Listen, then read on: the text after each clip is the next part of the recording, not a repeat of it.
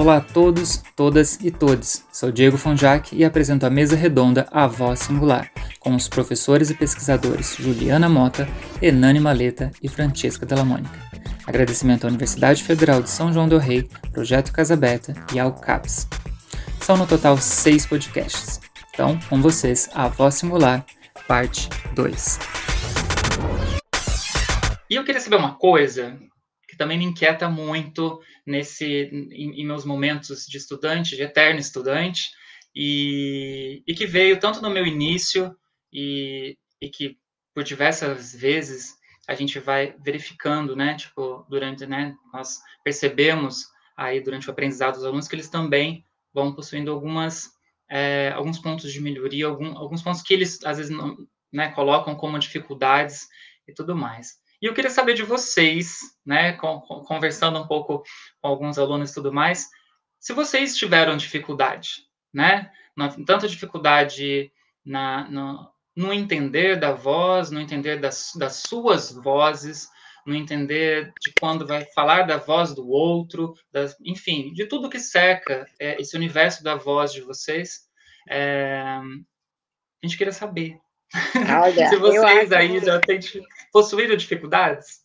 Olha, acho que essa é uma pergunta para mim muito importante. Você sabe que qualquer é, cada cada é, oficina, laboratório, cada é, palestra que eu faço começa sempre com a pergunta qual é o problema, qual é a questão, qual é a crise vocal que você tem vivido.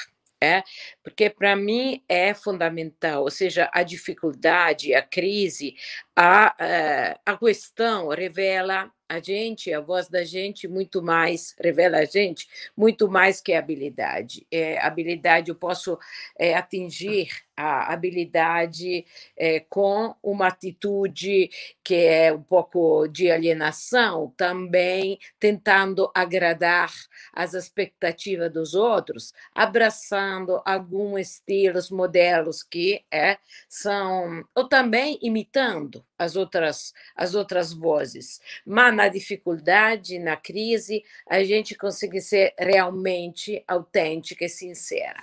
Então, para mim, é fundamental a crise como processo de conhecimento e para mergulhar em um patamar mais profundo do conhecimento da voz. É claro que eu encontrei problemas, crises, eu tive uma depressão grave e, naquele momento, a minha voz, que é uma voz muito poderosa, é, com, que tem uma grande, uma grande extensão, uma grande é, incansável, ficou ausente. Eu acho que foi uma experiência tão importante isso, porque se eu se agora eu posso dizer que sou uma boa professora é porque eu já encontrei essas dificuldades. Não apenas no sentido, é, é, ou seja, que eu desenvolvi uma capacidade empática, não, porque é é claro que a profundidade que a gente encontra é a necessidade de tomar consciência de algumas coisas que a gente faz de um jeito automático, sem pensar, sem ter é, é, noção, se torna uma necessidade. Então, se torna orgânico a dificuldade que cria conhecimento. Mas, se a gente pensa na é, na filosofia alemã, no idealismo, não? quando Kant, Hegel falam que é, o, o eu coloca o não eu colocado na frente do, é, do eu determina uma nova identidade. É isso. O não eu do processo dialético é, é a dificuldade, a crise. Então, é uma, um ingrediente fundamental para ter é um conhecimento que vai além da, é, da do, do, convencional. O, a minha questão, ela tem tudo a ver com isso que a Francesca acabou de falar. É, eu acho legal compartilhar isso. Eu preciso só pensar um pouquinho para eu ser objetivo e não e não me alongar muito. É, você está sendo muito cruel comigo. Você está me fazendo eu adoraria ficar falando horas sobre elas. Bom, vamos lá. É, primeiro, eu quero dizer uma coisa que é fundamental. A, a minha. Quase sempre que eu estiver falando é, sobre qualquer assunto que se refira à voz ou se refira à música, eu estarei me referindo a Francesca é, por uma questão muito, muito, muito específica. Minha vida ela tem três fases muito definidas, não apenas profissionais, mas também pessoais. É, uma fase anterior ao, ao, à minha história, ao, ao meu, meu, encontro com Francesca, em 2010, porque anteriormente a gente havia já se conhecido, mas não havia trabalhado juntos. Aí eu vou dar um prazo aí de 2010 até 2012, 2013, que foi uma, uma fase em que eu era absolutamente é, devotado ao que eu havia aprendido com Francesca, e para isso eu precisava negar um pouquinho quem era eu, eu precisava negar o meu, a minha história, então eu precisava é, é, colocar, colocar a, a, a, tudo que eu tinha vivido com Francesca em primeiro plano na minha vida, e a partir de 2013, 2014, quando eu faço uma síntese e, e começo a, a, voltar a ser, é, a ter uma, uma, uma, uma identidade própria, mas que não era a identidade anterior que eu achava que era a minha identidade anterior, mas ela estava é, é, é velada por uma série de modelos.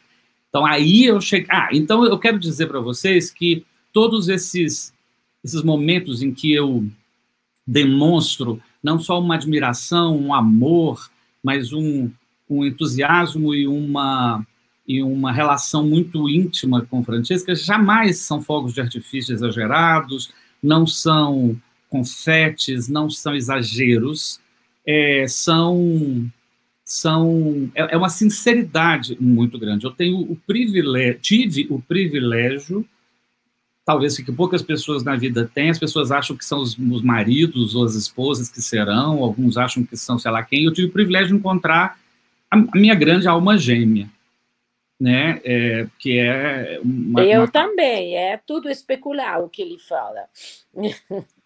Então é um, é um, foi um privilégio. Ganhei. Alguma coisa de bom eu devo ter feito, porque aí os deuses do Olimpo se juntaram e falaram assim: gente, ele merece alguma coisa muito bacana, então vamos colocar a Francesca no caminho dele.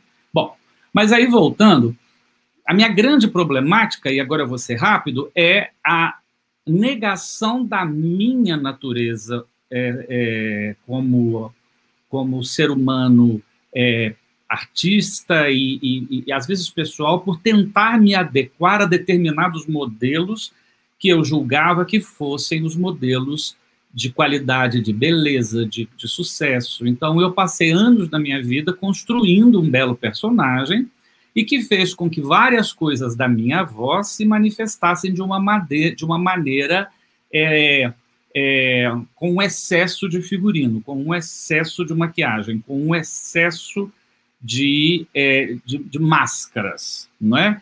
Não que eu não estivesse lá. Daí que eu falo que foi aquele meio termo ali do caminho que eu fiquei é, quase que reproduzindo a Francesca na minha vida, porque em algum momento da minha vida eu achei que eu não estivesse nessa, nessa versão anterior. Nada de mim estava lá, era só um personagem que eu tinha inventado. Né? Então eu tive um momento de transição em que eu neguei esse personagem como se eu não estivesse nele e pensei, já que eu tenho que reproduzir algum modelo que seja Francesca. Então eu vou, eu vou trocar aqueles personagens anteriores que eu tinha todos pelo, pelo personagem Francesca, até o momento que ela, e foi em Belo Horizonte que aconteceu isso, num dia magnífico na UFMG, quando pela primeira vez eu fiz um exercício que eu, que eu, que eu consegui realmente é, romper um determinado lugar foi quando eu me vi é, de uma maneira muito intensa, não só no meu passado, como no meu presente. Né? Então, eu consegui entender que, por mais que eu negasse determinadas singularidades, aí pegando o termo da sua, da sua live, por mais que eu negasse determinadas singularidades que eu já que eu manifestava é, e fingia que elas não estavam lá, elas estavam lá, presentes. Por mais que eu por mais que eu tentasse velá-las, escondê-las, elas estavam lá, né? E por mais que eu não as visse nesse segundo momento, elas estavam na verdade esperando a hora certa para desabrochar. E aí nesse terceiro momento, eu me sinto uma pessoa muito é, honesta comigo mesmo, muito sincera. É, isso, isso, isso reverberou na minha vida como um todo, né? Eu, eu, eu, eu, eu tive a necessidade, inclusive, de, de integrar um movimento naturista, que é passar a socialmente ficar nu no meio de outras pessoas, porque é, é, é foi uma, um desvelar tão intenso que isso me abraçou de uma maneira muito profunda, né? Então hoje eu sou um obcecado por essa questão da singularidade de, de cada um de nós parar de negar as singularidades que a gente tem como se elas fossem um defeito e transformá-las naquilo que nos faz sermos seres é, é, é, é específicos, únicos e, e, e inimitáveis nesse mundo. Né? Isso, só para fechar com uma coisa, com um comentário, Francesca sabe disso. Metade do meu lábio inferior é roxa. E eu passei a vida querendo dar um jeito nisso, né? Com os, os dermatologistas, eu queria tampar, eu queria fazer uma coisa, não sei o que, não sei o que, não sei o que. E hoje, na verdade, esse lábio roxo sou eu, né? esse lábio roxo, quem ninguém mais no mundo deve ter o lábio metade inferior roxo igual eu tenho o lábio inferior roxo. Então, por mais que muita gente chegue para mim e fale assim, ué, engraçado, o senhor, agora todo mundo me chama de senhor, né? É doido isso. É, o senhor arrebentou uma caneta azul? O senhor estava com a caneta que arrebentou azul? Eu falo, não. Meu lábio já nasceu com a caneta azul dentro dele mesmo. Aí outro eu brinco, fala que é sangue azul. Ou seja, é, eu comecei a abraçar, inclusive, as cicatrizes, inclusive as a, como, como questões que são minhas e que elas é, é, é, não existe mais erro, né? Existem variações que devem ser bem-vindas e não serem uma, uma, uma, um peso na minha vida, né?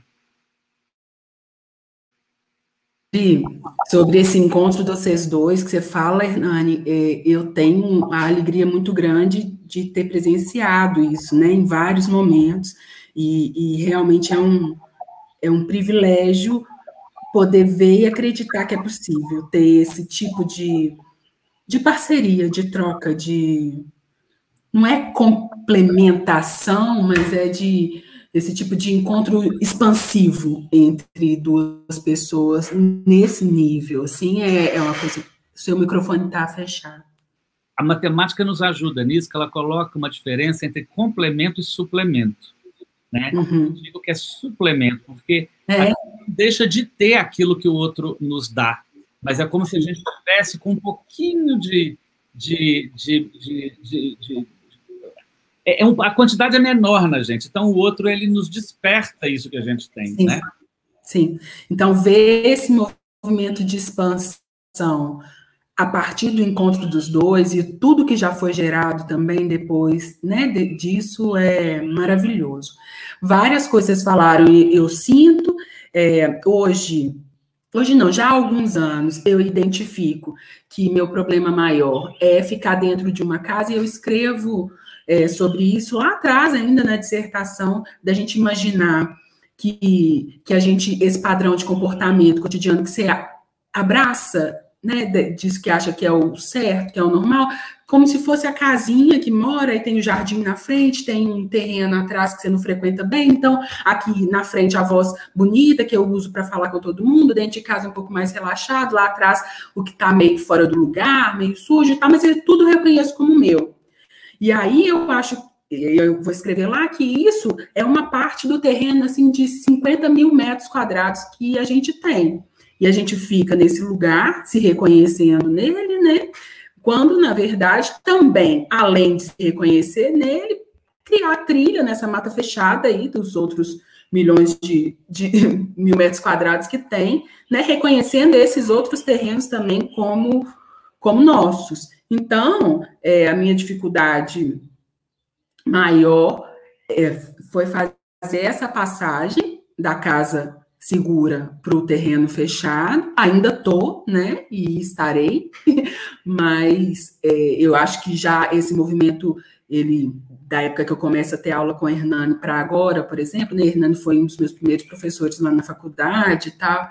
É, já é um outro lugar bem diferente, e a, a, entrada da Francesca na minha vida também muda tudo. Então, é, eu acho que a dificuldade me fez tentar criar essa imagem, que é uma imagem que tem funcionado para mim, para os alunos que estão perto, de tentar percorrer esse, esse outro terreno aí, que também é nosso, que está desconhecido.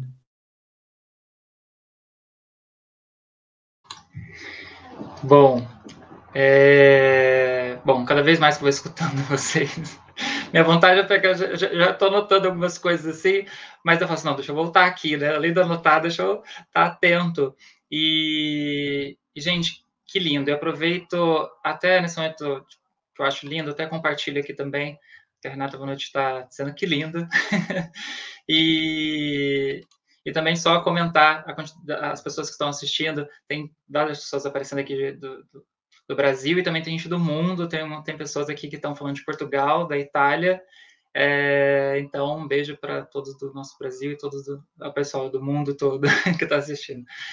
E, e, gente, é dentro desse, desse quesito que vocês estão apontando, é, de, de realmente a gente né, se desvencilhar de, de, de parâmetros, não tecnicamente falando, mas da, da, das nossas correntes, né? Que às vezes é, uma vez eu escutei uma fala que foi da seguinte forma é, que nós trabalhamos tanto na técnica para ter aquilo que às vezes a gente teria se a gente não colocasse tantos problemas em cima.